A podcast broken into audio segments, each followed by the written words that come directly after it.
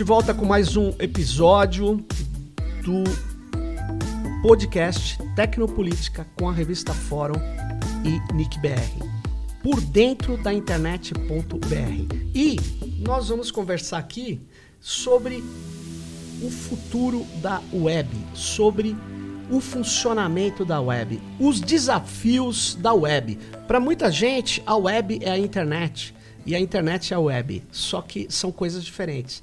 E para falar sobre a web, eu estou aqui com o Wagner Diniz. Obrigado, Wagner, pela sua presença aí. O Wagner é o gerente de estudos sobre tecnologia web, mais conhecido como Seu Web, aqui do NIC BR. E Wagner, eu vou entrar logo de cara com uma questão. O, um dos pais da web, ou o grande criador dos protocolos da web, o Tim Berners-Lee, ele, há um tempo atrás, disse que ele estava muito uh, crítico em relação ao futuro da web, aos caminhos e usos da, da web. E o que, que você achou disso? Você acha que o Tim Berners-Lee tinha razão de desconfiar daquilo que ele foi um dos criadores e ele ainda é ligado ao consórcio W3C que controla os padrões da web, né? O que, que você acha do Tim Berners-Lee e essa frase? Bom, Sérgio, primeiro, olá. Olá. Muito obrigado, né?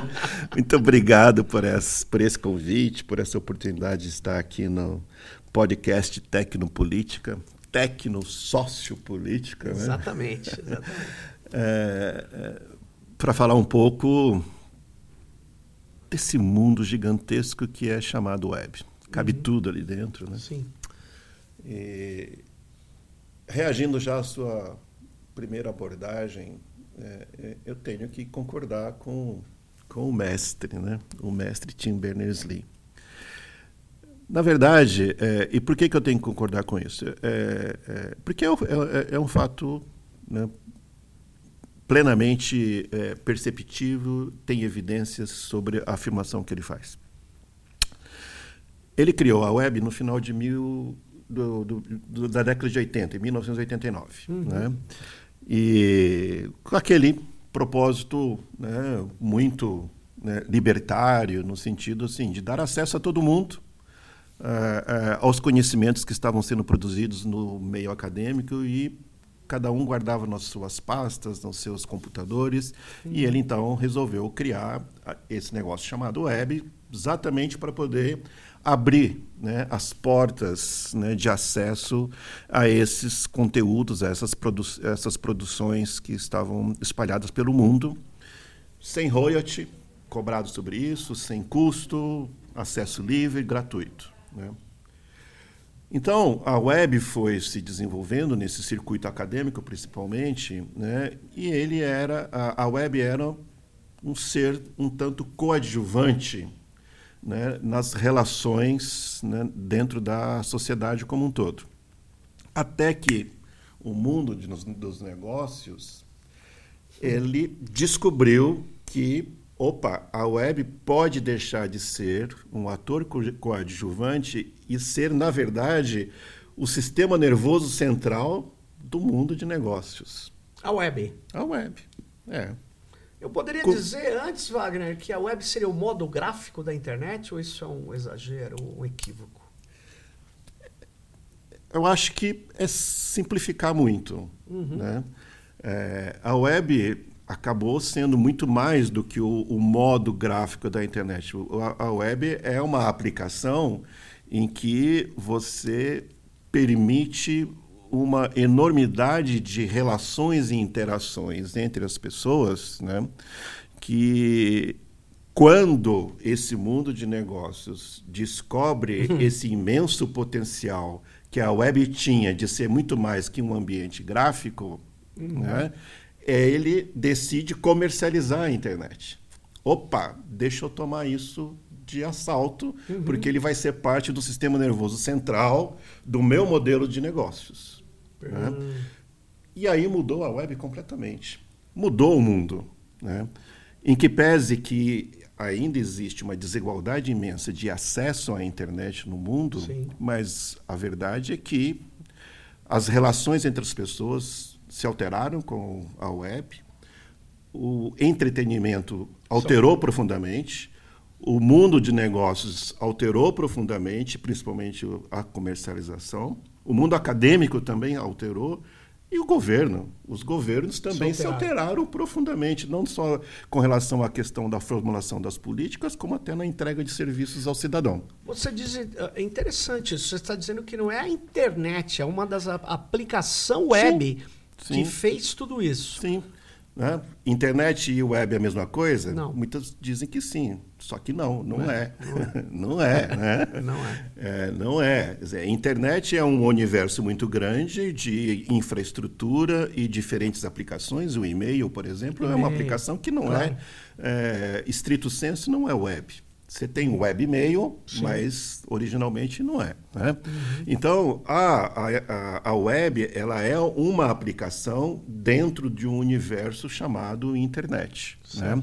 Só que é, eu diria, a aplicação. A principal. A principal aplicação, até porque é, muitas vezes, como nós, seres humanos mortais, conhecemos a internet. Isso. Né? Porque a gente não tem a mínima noção do que acontece por trás da web quando você entra num site, é aquilo que para você é a internet, mas por trás daquilo tem uma infraestrutura enorme. Claro, claro. Mas é uma aplicação. Só que ela ficou tão importante e alterou tanto o nosso modo de viver que acaba se confundindo. Né? Então, você está dizendo que você deu muita ênfase à questão dos negócios. O Tim Berners-Lee está incomodado com os negócios que passaram a dominar a web ou ele se incomodou com outros elementos que estão que são estão conhecendo? Eu vou te dar, vou, vou, vou melhorar a minha questão. É, muitos que estão nos ouvindo conhecem o Julian Assange. Julian Assange, fundador do WikiLeaks, que utilizou a web, inclusive, para divulgar documentos que colocavam em xeque as mentiras, vou falar assim, do poder. E ele foi perseguido por causa disso, principalmente por divulgar o documento das guerras e tal. E ele está hoje sendo perseguido com, enfim, na Inglaterra. Ele está preso. E mas ele antes escreveu um livro, né, é, onde ele falava o seguinte, que a internet e a web, né, que é a sua principal aplicação, ela colocava as pessoas em risco por causa que é a partir da web que o poder e as grandes corporações vigiavam os cidadãos e tomavam suas informações tal.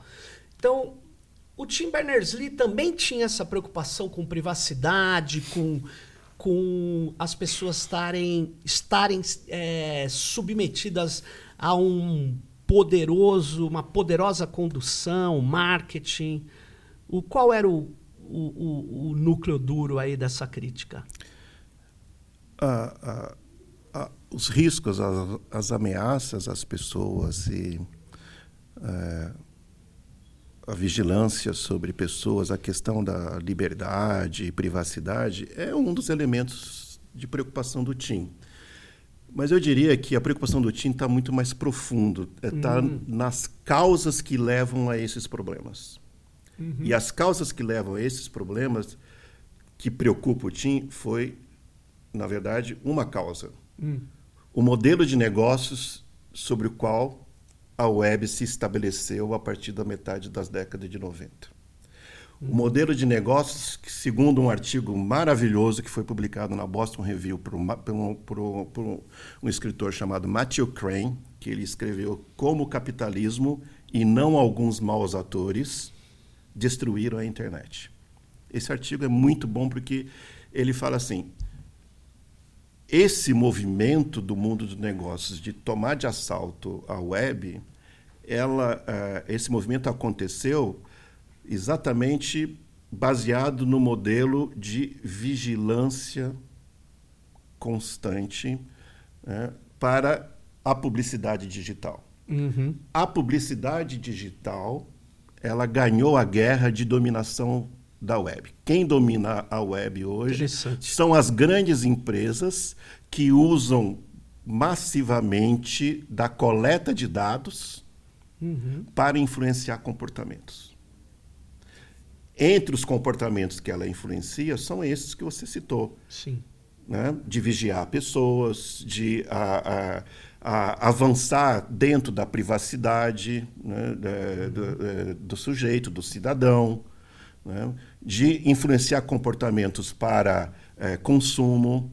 Então, esse modelo, que é, que é o modelo da economia da publicidade digital, é que transformou radicalmente o princípio original libertário da web naquilo que nós temos hoje, né? que é uma web subserviente ao modelo capitalista, Uhum. que é você coletar dados massivamente das pessoas para entender o que, que ela pensa, o que, que ela imagina, e a partir daí você então gerar conteúdos e entrega de conteúdos para influenciar comportamento de tal maneira que ela possa consumir mais. Uhum. Ou seja, não é nada novo Não, que está mas. sendo feito. Né? A propaganda é uma coisa extremamente antiga. Claro. né? Agora, você está fazendo isso num ambiente novo que é um ambiente digital. Em vez de se inovar no ambiente digital, aproveitar da inovação tecnológica, nós simplesmente estamos reproduzindo o modelo antigo de capital, do capitalismo, que é você gerar mais demanda para aumentar maior o consumo e, por, por fim, aumentar o lucro. É Mas, isso. Wagner, como que fica o. o- interessante isso que você está falando, porque apesar do Tim Berners-Lee fazer essa crítica, ou talvez ele, ele percebeu essa crítica, quando ele, eh, como você bem falou aí no começo, ele cria alguns protocolos importantes, ou ele é o principal do HTTP e tal, aquilo que é fundamental para a web existir, mas ele não patenteia, ele não quer botar dinheiro, ele, mas ele cria um consórcio de empresas também, que é o W3C. Uhum. Como é que ele, eh, quando ele cria o consórcio, ele ainda acreditava que a web seria algo democratizante, ou sei lá, algo fundamental. Mas eh, ele voltou para o consórcio depois de fazer essa crítica? Ele continua no W3C? Queria que você falasse um pouco como é a relação do W3C com isso que você acabou de dizer. Ah. Ele criou o W3C com o propósito de evolução da web, acreditando firmemente de que o coletivo Sim. né, eh, chegaria num consenso para a melhoria e a evolução da web. E eu acho que ele até hoje acredita nisso. Uhum. né? Ele não, não- eu vejo pela atuação dele, por exemplo, numa outra organização que é a Web Foundation, né? em que ele acredita firmemente de que somente o coletivo é que pode é, restaurar os princípios originários é, da web. Quando ele criou o W3C, né, ele juntou a academia com o setor privado né, para produzir padrões abertos né, eh, e gratuitos para que eh, a web pudesse evoluir né, para o bem né, da humanidade, ou como eles usam no seu slogan, atingir o seu potencial pleno. Né?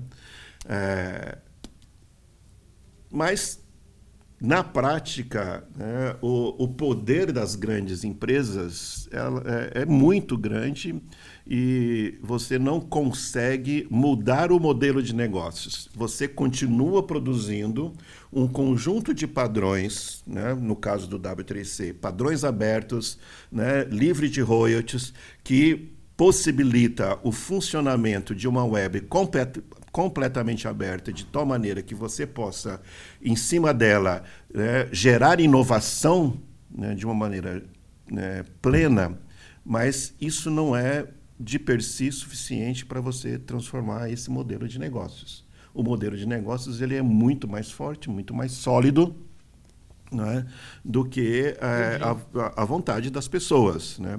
Agora, ele ainda acredita né, de que a, a, o conjunto né, né, dos interessados, né, vamos chamar aqui né, na linguagem comum, no, do conjunto dos usuários, né, né, conjunto dos usuários, né, é, é, poderá ainda transformar. Ele está atuando na Web Foundation, por exemplo, criou até lá o contrato da web, o famoso contrato da web, onde quem é, se interessa pode assinar e, e, ser fiel àquele contrato da web que tem esses princípios libertários todos. Né? Mas é uma mas, autoadesão, né? Mas é uma autoadesão, né?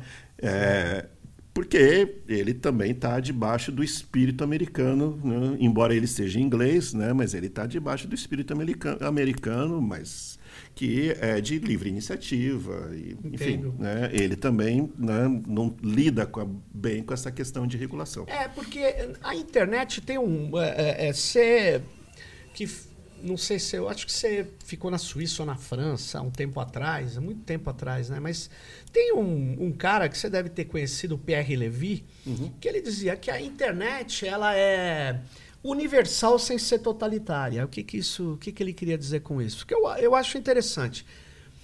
Ele dizia que o Pierre Levy que é, você, todo mundo pode ter acesso, desde que concorde com protocolos abertos, desenvolvidos coletivamente, mas que ninguém é obrigado a seguir um modelo de negócio, uma tecnologia, uma empresa, etc. Mas quando você está falando agora, é, você está dizendo que tem um, um, um modelo de negócio, vou chamar de uma hegemônico ou principal, que está afetando a web, esse que você descreveu, né? das empresas pegando dados, influenciando e subordinando tudo praticamente ao marketing. É, mas é curioso, porque eh, esse modelo ele, ele não vai ser alterado tecnicamente. Né? Ele, ele é um problema que não é técnico, né? porque ele não está colocado é, dentro da internet, ele está colocado dentro das empresas. Né? Você não acha meio ingenuidade do Tim Berners-Lee achar que ele pode enfrentar esse modelo de negócios? É, o, qual é a solução além de uma autoadesão, né? Porque uma autoadesão é assim, olha, todo mundo que é bondoso não faça o que eles estão fazendo. Mas você sabe que isso é, é um apelo, né? Não é, é. uma ação. Esse é o problema não é uma a solução não é técnica ele tem clareza ah, tá. ele tem consciência que a, a solução não não é técnica né? É, ainda que ele às vezes tenta é, oferecer alguma solução técnica por exemplo Sim. É, o grande problema hoje não é, não é nem a questão dos né, é, dos códigos e padrões abertos da web, né, que né, é, é, universal isso e está tudo ok. O grande problema hoje, como é, a gente acabou de conversar, é com relação à coleta de dados massiva. Hum, né? Sim. Ele tenta oferecer uma solução técnica, o Tim Berners-Lee, para isso. Né? E qual é? Que é, ele chama da web descentralizada né, que não é a tal da Web 3. A web descentralizada do Tim Berners-Lee é devolver aos donos a propriedade dos dados. Dos dados né? Ou seja, cada cidadão ele tem o seu próprio é, é, é, o seu próprio servidor de dados. E ele, proprietário dos seus, dos seus dados pessoais, ele define o que, que ele disponibiliza, como é que uh, a aplicação que ele quer pode acessar. Uhum. Tá?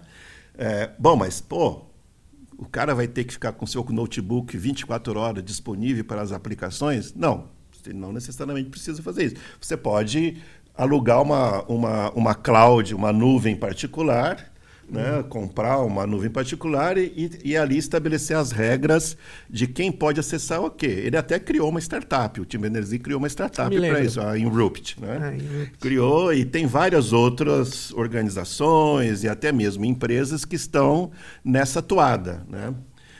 Mas o problema, continuo achando que não é, é, a, é, a, solução técnica. Nem acho que o, o, o Tim Berners-Lee também considera que essa é a solução. É um caminho interessante, que não sei se, se funciona, né, se vai funcionar ou não, é, de você devolver os dados e parar com essa, essa coleta massiva de dados, mas eu duvido que isso vai ser aceito pelo mercado.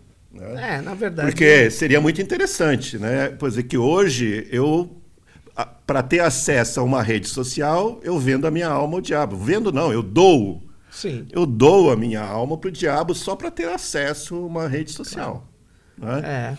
E se eu puder ficar com os dados e definir o que, que eu faço ou não, ou até mesmo definir, não, para você, você só pode acessar se você pagar para mim.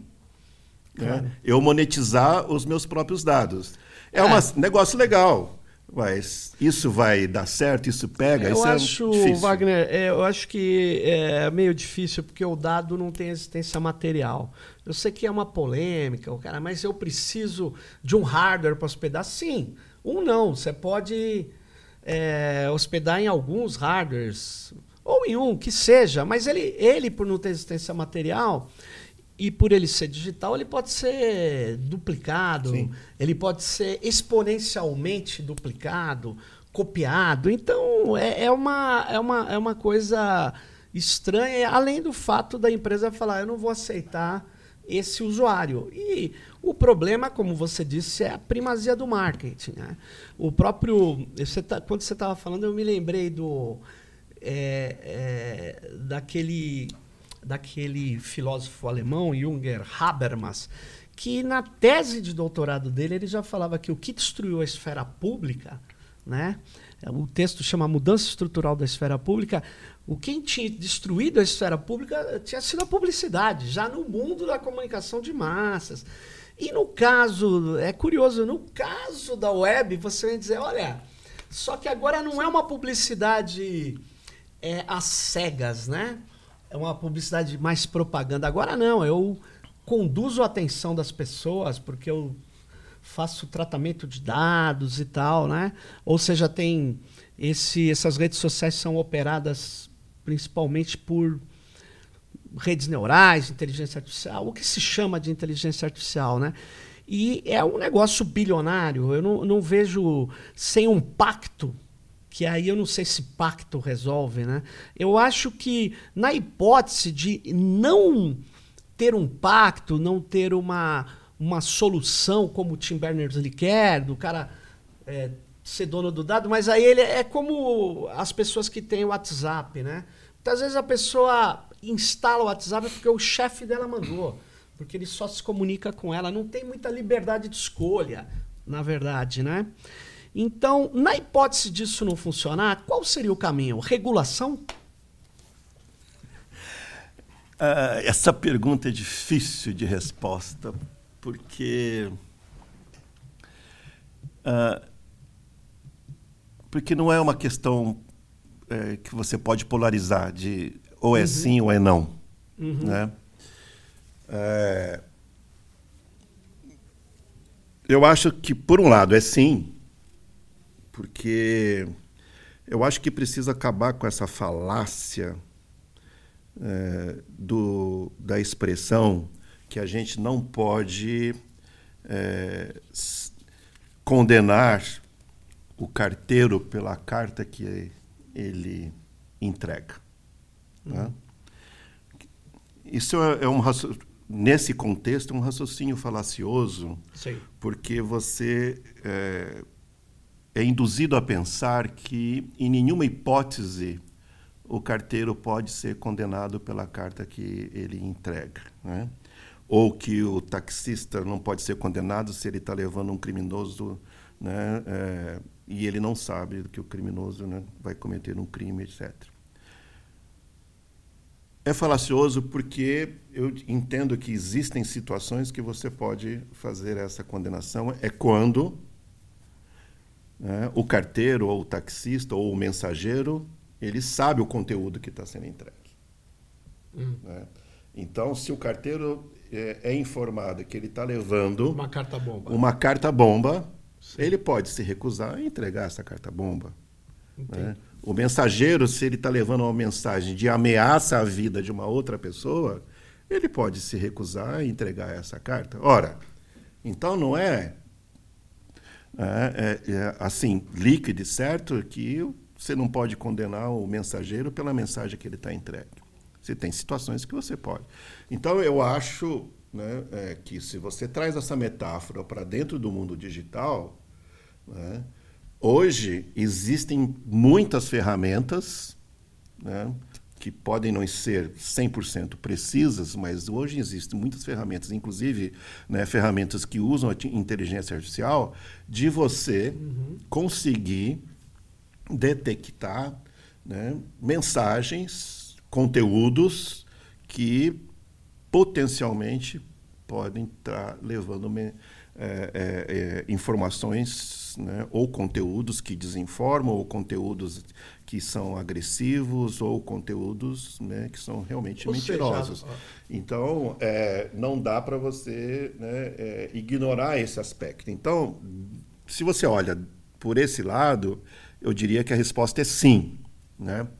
Mas esse argumento, ele também não pode ser uma carta branca uhum. para que, então, né, as empresas, as big techs, donas dessas plataformas, sejam aquelas que ser, eh, serão as definidoras daquilo que é verdade, aquilo que não é verdade, aquilo que é falso, aquilo que é, é uhum. verdadeiro, né?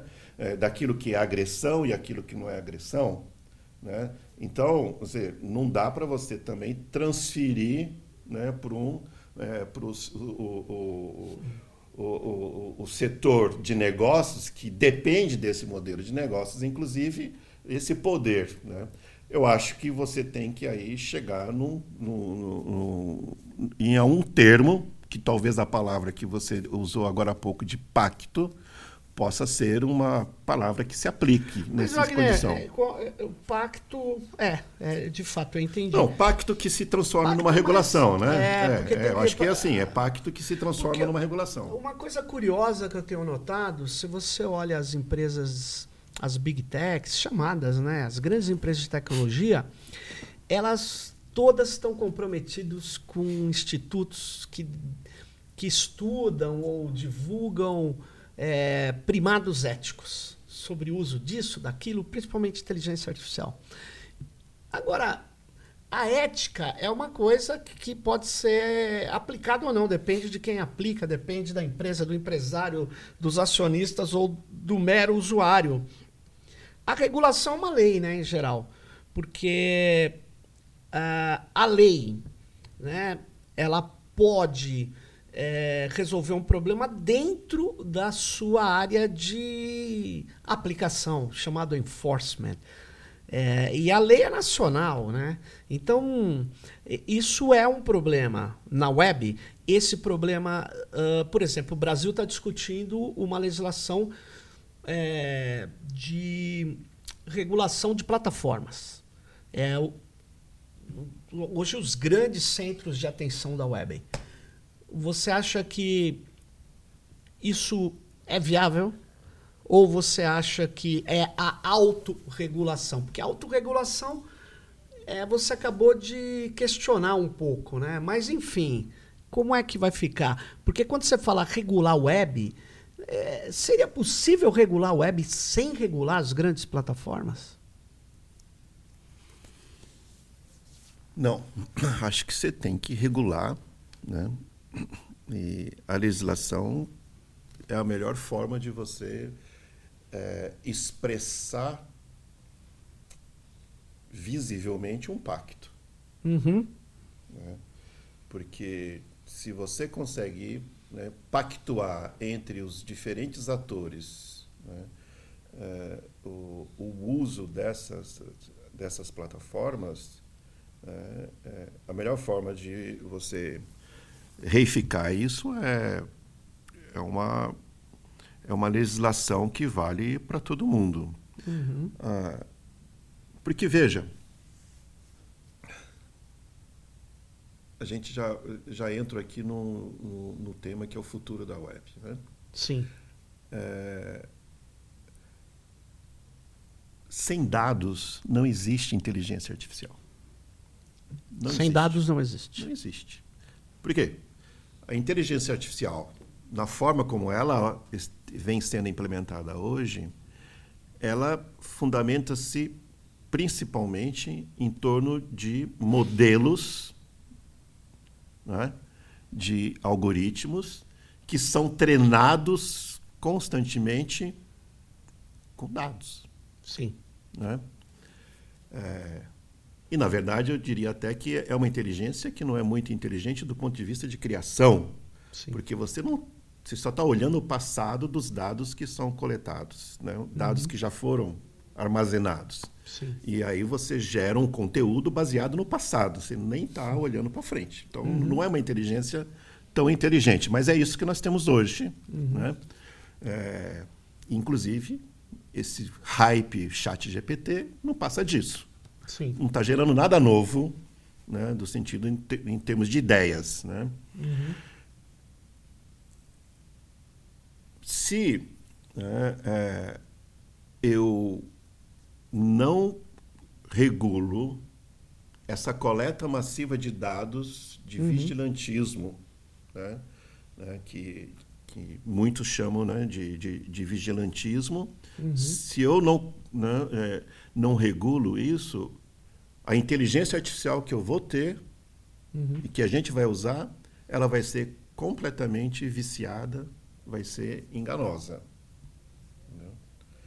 É, e hoje a gente já está vendo, já está vendo, né, alguns exemplos que circulam aí pelas redes sociais de uso do chat GPT quando faz perguntas e tem respostas, cujas respostas já são respostas né, é, que a gente pode chamar de enviesadas, uhum. porque ela não tem à disposição dela um conjunto de informações que garanta a diversidade, que uhum. garanta né, é, diferenças de muitas diferenças de opiniões, diferenças de pontos de vista, né? Uhum. É, então, é, o risco que a gente tem é que o, a gente continue simplesmente reproduzindo né, o que nós temos hoje na, na web, que nós conhecemos hoje dentro da, das redes sociais. Agora, é, você falou do, do, do, do primado da, da ética que muitas dessas instituições e organizações né, uhum. é, geram, elaboram. Né? Uhum. É, e eu acho que não tem como, você tem que é, firmar isso de uma maneira é, regu regulada. Né? Porque, senão, como que você vai ter, né, dentro de um processo democrático que a gente é, é, é livremente diz que a gente aceita que tem autoridades que decidam em nosso nome, Sim com que base essas autoridades vão decidir em torno de um, eh, de um conflito que se não, você não tiver regulado.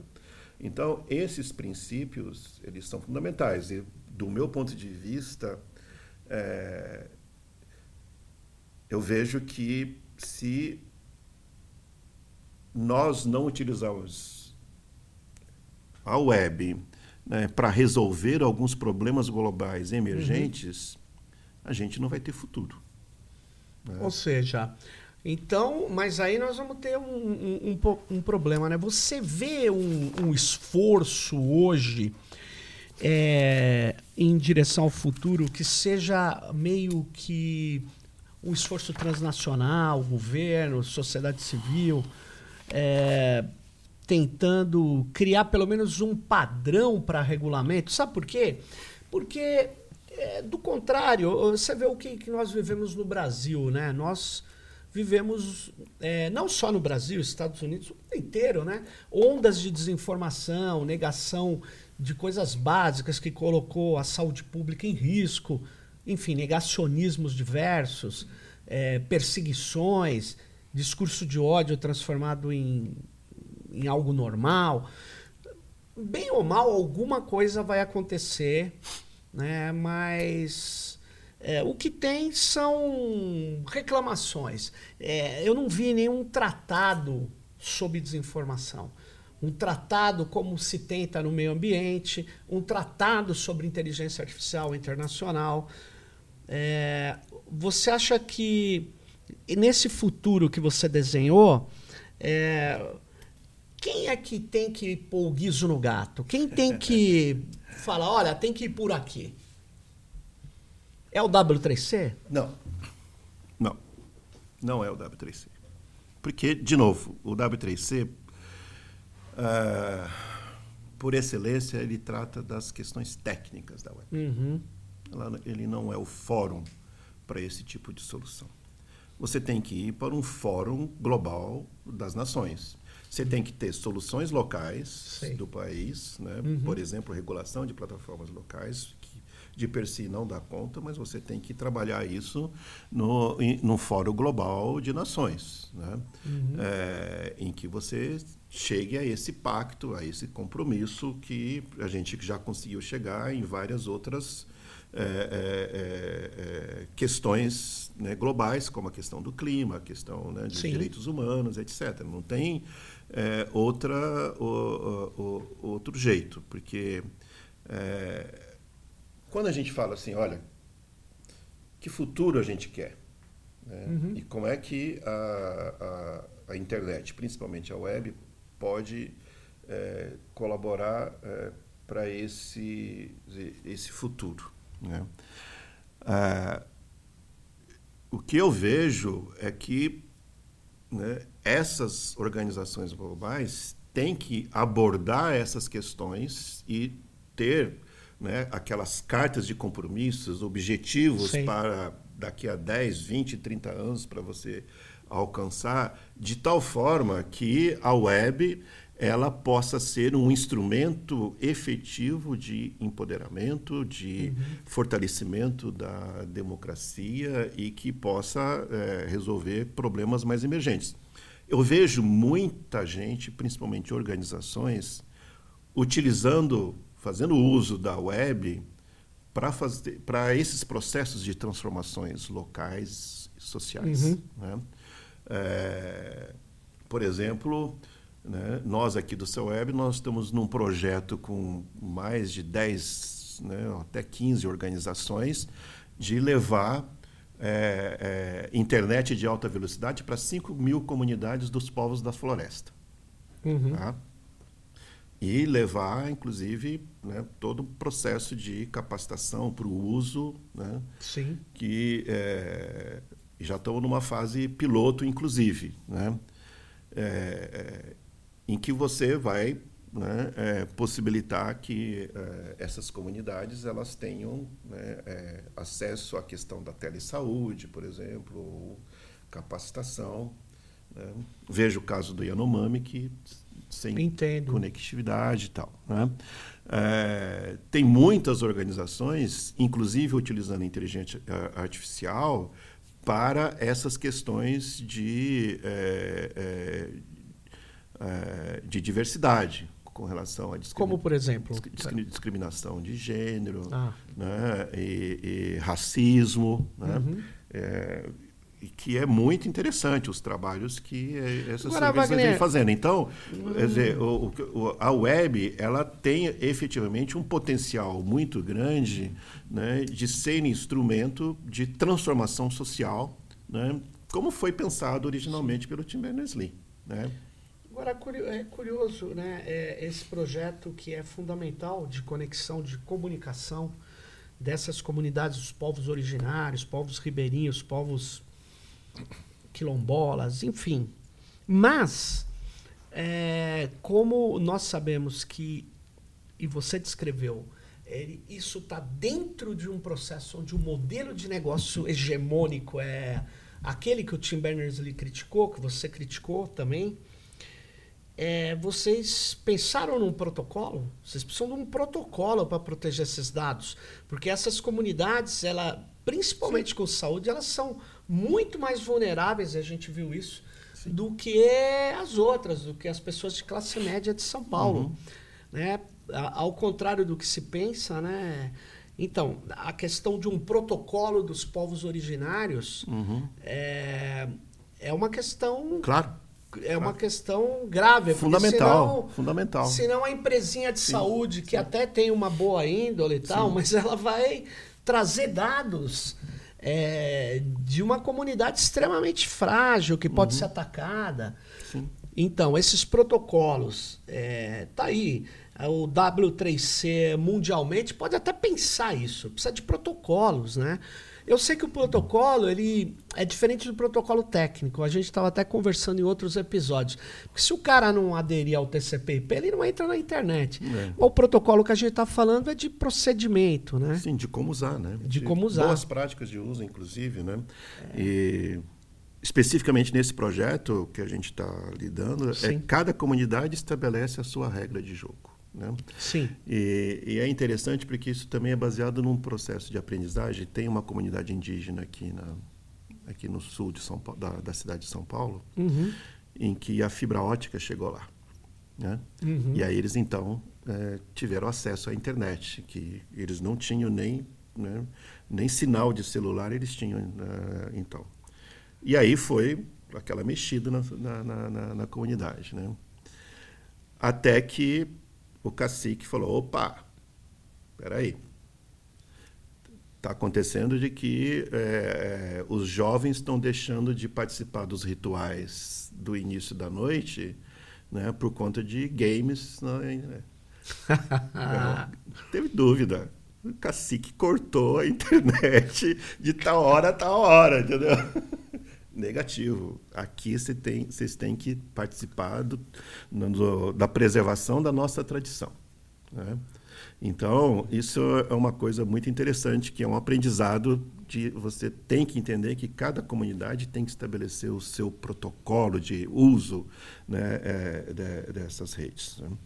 É, mas, por outro lado, tem uma outra coisa interessante também, né, que é todo um trabalho que é, que a gente tem feito, né? e, feito não, gente, na verdade a gente está acompanhando esse trabalho uhum. é, de é, tentar construir né, um tradutor né, uhum. de idioma indígena para a preservação da, da, é, da cultura, mas também para efeito de comunicação com quem não, né, no, com quem não domina o idioma. Por uhum. exemplo, no caso de um telesaúde, né, que se é, ele chega numa comunidade que não domina o português, você tem um tradutor né, para isso. Então você tem né, é, uma série de coisas em que é, você precisa entendi. parar e pensar. Né? E eu tenho uma, uma, uma sugestão aí que também mais me preocupa, além desse do emprego que vai ser local, é, é algo que impeça que esses dados sejam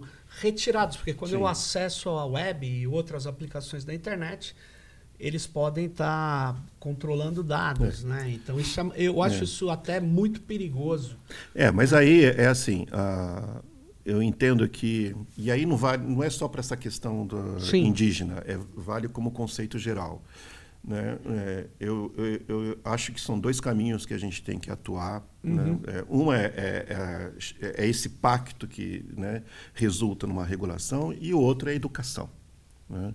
Então, você, você fazer né, e desenvolver massivamente, né, desde a escola, a educação de boas práticas de uso da internet, e, e eu diria que de uso da web, é, é, é, fundamental de entender essas questões de, de, de segurança, de privacidade, inclusive de né, plataformas abertas, plataformas fechadas, uhum. os riscos que são os códigos abertos, os códigos, os códigos fechados.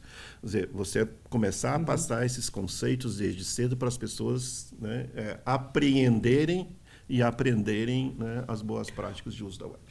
Você trouxe a questão agora do, do código aberto ou dos protocolos abertos. Tem algum risco, você vê pela frente, de se alterar isso e dos protocolos, os códigos principais se tornarem, vou chamar de fechados, proprietários? Sim, o risco, risco tem. isso nunca vai deixar de ter. Né? Porque tem uma questão mais profunda que eu vejo nisso, e, e você conhece muito bem isso, porque você é, conhece desde lá de trás a, a, a, todo o processo de formação das Creative Commons, das uhum. licenças uhum. abertas. Né? E já lá naquela época, o Lauren Leste já disse né, que o código é a lei. Uhum. Não é? E e quando eu falo do risco profundo disso, é que se nós enquanto né, sociedade, não tomarmos pé dessa situação, o que vai acontecer é que a governança global vai sair da esfera política e vai passar a ser feita pelas corporações. Porque você não tem fronteira, né? Os, o, as regras dos códigos né? dentro dos países, você vai ter que obedecer às regras dessas plataformas. Uhum. Né? Então, né, elas, né, o país perde a soberania. Sim. E a tendência é sempre que as corporações busquem né, que os seus códigos sejam os códigos prevalentes. Né? Essa é a tendência. Ou seja, então o risco, mais o risco existe. Quem tiver mais usuário, mais força tal, pode querer impor uma torção ali, um novo caminho, né? Sim. E que aí fica na mão, né? Fica na mão dessa. Sim. Interessante. É, e o, o... Uma sociedade que vai ser uma sociedade corporativa e autoritária. Né? Sim. É isso. Uh, agora, uh, voltando ao caminho que, que nós estamos trilhando na web, né? cada vez mais você vê a ingerência da inteligência artificial que roda por trás de quase tudo aí dessas plataformas. Né? Você não acha que é o caso de regular a inteligência artificial? ah, é, eu não é, eu não regularia a inteligência artificial, né? é, que é uma área né? claro. que você nem tem. Né? Não é uma tecnologia. A inteligência artificial é uma área que tem várias tecnologias dentro dela. Né? Uhum. É, o, o, o que eu acho é que você tem que é regular, de uma maneira geral, é, é, a produção de tecnologia, de inovação. Né? Ou seja, uhum. é, é você estabelecer e ter enforcement nisso né, de princípios que devem ser né, é, seguidos por toda e qualquer tecnologia que é produzida, que é gerada. Então, esses princípios da transparência, os princípios da equidade, princípios né, de, de, privacidade, de segurança, de que a tecnologia não agrida, não ofenda, não cause dano a ninguém. Hum. Então, tem alguns princípios, né, inclusive nós aqui do seu web, nós escrevemos um documento sobre os princípios éticos de inteligência artificial, que foi uma compilação de, é, sei lá, oito, dez produções entre né, governos e empresas privadas, né, que você falou Sim. dos primados dos princípios. Né? Sim. Mas eu acho que é, é, é isso, isso é a base né, fundamental. Para fazer uma lei, por exemplo. Por exemplo, que você tem que construir uma, uma regulação com base nisso. Uhum. Né? Então, é muito mais do que regular a inteligência artificial. Eu acho que é a produção da inovação, ela tem que seguir princípios e vale para qualquer tipo de inovação que você é. produz. Né? Não, é porque em, algum, em algumas áreas, Wagner, o, existe uma, uma coisa mais dura, né? Você não pode, na área de energia nuclear, fazer qualquer experimento. Não pode. Você tem um controle. Tem alguns até falam que é uma tecnologia de, é, de escopo autoritário. Porque ela requer. Você não faz na garagem, né? Já a inteligência artificial, as pessoas acham que não teria muito problema, faz numa garagem e tal. E eu acho que tem uma série de problemas a depender do seu emprego, do que ela. É, de como você vai manipular informações. Mas, enfim, o emprego disso ser analisado ou ter algumas regras de emprego é importante, sim, claro. É. É Mas emprego, é, isso né? vale, por exemplo, para a internet das coisas também, quando ah, você está claro. conectando diferentes dispositivos. Né? Uhum. É, é, sempre que você está gerando uma, uma, uma aplicação nova né, para, para a sociedade, né? É, você tem que ter essas preocupações, você tem que ter essas condições às quais você deve se submeter. É, e, mas... e deve ser passíveis e devem ser passíveis de é, avaliação hum. e validação pela sociedade. É, isso é importante. Tem que ter um, vou chamar de uma supervisão democrática, né? O claro, tempo todo. Claro. Coisa que é, é, tem uma lógica aí dizendo, não, eu não posso mexer em tecnologia porque eu mato a inovação. Eu acho, tenho dúvidas dessa afirmação também, mas porque é, você, é, em geral, quem fala isso, isso é um mainstream dos Estados Unidos, eles, eles não fazem isso, por exemplo, com chip. Eles controlam com a mão dura, aqui, a mão grande, porque eles sabem é, dos vários usos que são possíveis. Eles não têm uma lei, mas eles têm uma, algo pior que uma lei. Eles têm um controle efetivamente sobre as empresas que desenvolvem. Você vê o que está acontecendo hoje no mundo. Né? Eu sei que chip é hardware, né? mas é o elemento crucial aí e que não está seguindo a ideia de ah, é neutro, eu não estou me. Não, eles estão controlando. No caso é, da, do debate que tem hoje, ele foi do debate da web, é, ele virou um debate popular num dos seus aspectos, que é a desinformação. Né? Então, é, e ele gera uma série de, vamos dizer assim, ímpetos. Né? Tem gente que quer quase que, para minha opinião, é censura. E tem pessoas que acham que é, nem tudo é liberdade, né? Ou fazer ameaças às pessoas. Você pode fazer liberdade, mas você, é, você pode uh, ameaçar, mas você vai ter a responsabilidade por isso. Você vai ter que ser.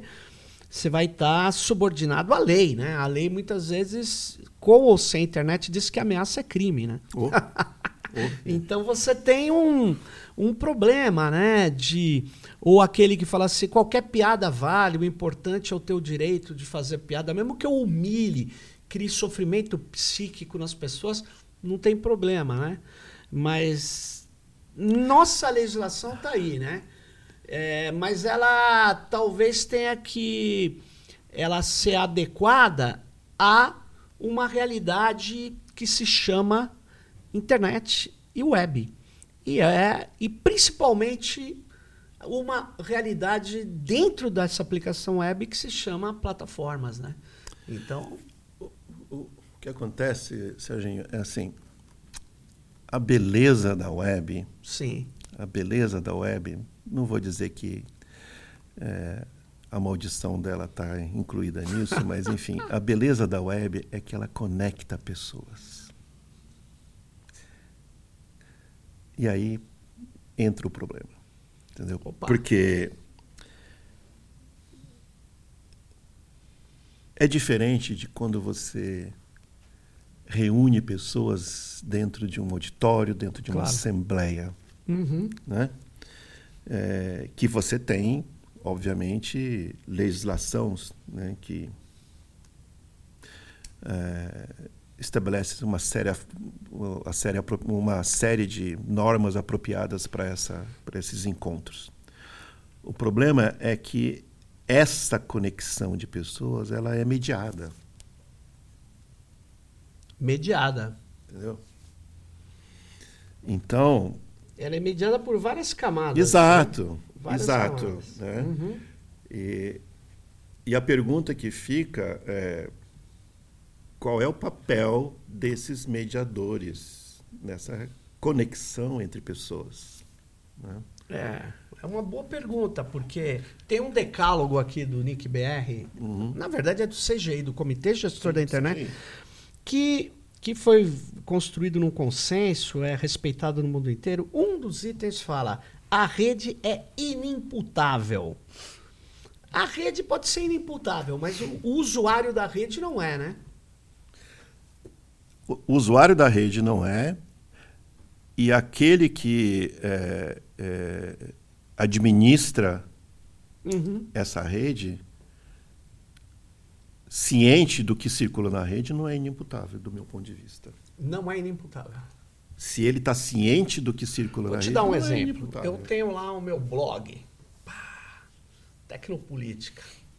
Aí entra um cara lá e fala assim conversa de pessoas é, que não sabem que nós devemos uma sociedade mais hierárquica. E aí começa a defender, até aí tudo bem. Aí ele começa a fazer propaganda nazista e ameaça outros que fizeram comentário. Eu tenho responsabilidade? Eu, do meu blog? Você não tem res... não, não, você não tem responsabilidade sobre isso. Mas se isso é uma coisa recorrente Sim, e, e você é, sabe quem faz e quando faz, entendo. você passa a ser responsável. Porque Uhum. é, é a mesma coisa que você ter um espaço físico Sim. em que aquela pessoa que você sabe que faz essa coisa vem, volta nele com frequência. Certo. Agora, por exemplo. Nó- é, Eu não posso admitir Claro. que num espaço público, que é o, é o espaço que eu estou lá gerindo, que essa pessoa tenha lá livre Claro. acesso é permanentemente. que, ah, eu entendi o que você falou. É que eu vejo num blog, num site assim mais reduzido, eu vejo uma diferença grande de redes sociais online, que elas se Ah, colocam como, como fóruns de, de, de um debate público. E num Sim, debate sim. público, cada um pode falar ah, ah, o que for o caso de falar, que ela achar por bem falar. Só que ele vai ser, ter que ser responsabilizado. E aí, esses fóruns, essas plataformas afirmarem, elas não tenham nada a ver com isso, aí eu acho complicado. Principalmente em coisas que são notoriamente criminosas. Como, por exemplo, né, enquanto a gente vê vários vídeos sendo bloqueados, porque é até difícil de saber do YouTube porque ele bloqueia. Por outro lado, eu vejo vídeos defendendo é, que as pessoas não se vacinem, vídeos negacionistas, vídeos notoriamente desinformativos por ali. E não me parece que não seja possível identificar.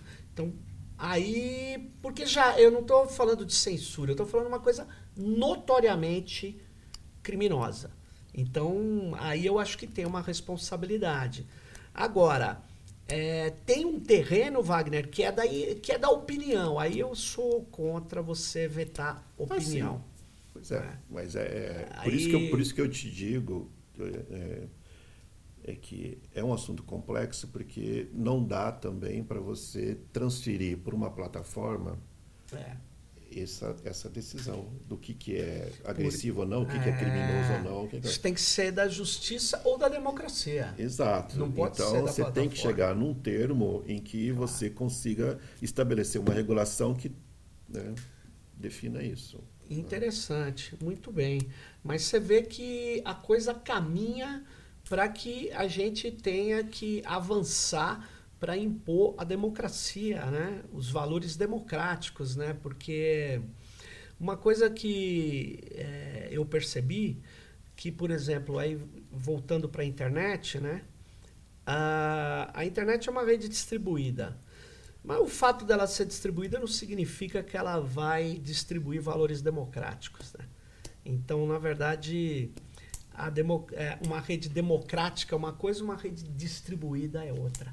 E para a gente, no, lá atrás, a gente achava que. Não pensava sobre isso, não achava nada.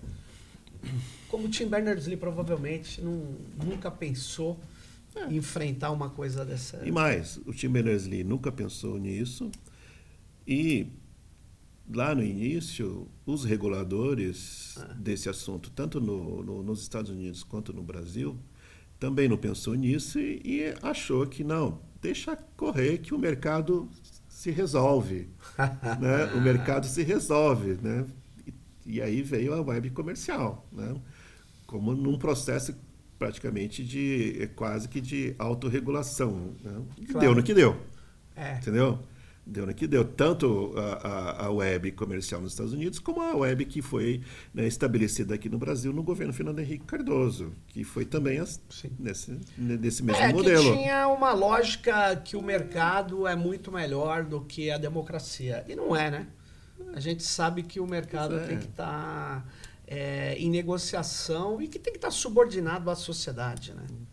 É, É, na verdade, Serginho, assim, é, acho que talvez sejam os meus comentários aí finais. Né? sim. Ah, repito, a beleza da web é que ela conecta pessoas, né? E, e ali você tem oportunidade de você é, distribuir valores democráticos. Uhum. Agora, a democracia, ela nunca se estabelece sem luta e disputa na correlação de forças que a gente tem na sociedade. Uhum. E fica para nós sempre o desafio, né? é um desafio permanente que a uhum. gente tem de colocar valores democráticos uh, no processo de evolução da web, no crescimento da web e principalmente né, colocar valores democráticos, princípios democráticos nos processos de inovação, né? uhum. porque a gente está ali fazendo essa disputa. Né? E quanto mais gente fazendo essa disputa, mais chance a gente tem de conseguir fazer prevalecer esses valores. Tenho assim muita expectativa que esse Sim. novo governo, né, que começou agora, é, a gente consiga fazer avanços né, é, nesse campo. Muito bem, muito bem. Eu falei aqui com Wagner Diniz, que é o gerente aqui do seu web, que cuida desse, dessas boas práticas da web, de disseminação de boas práticas da web no Brasil. Muito obrigado, Wagner. E fique ligado aí no por dentro da internet.br. Valeu, pessoal. Valeu, obrigado, gente. Valeu.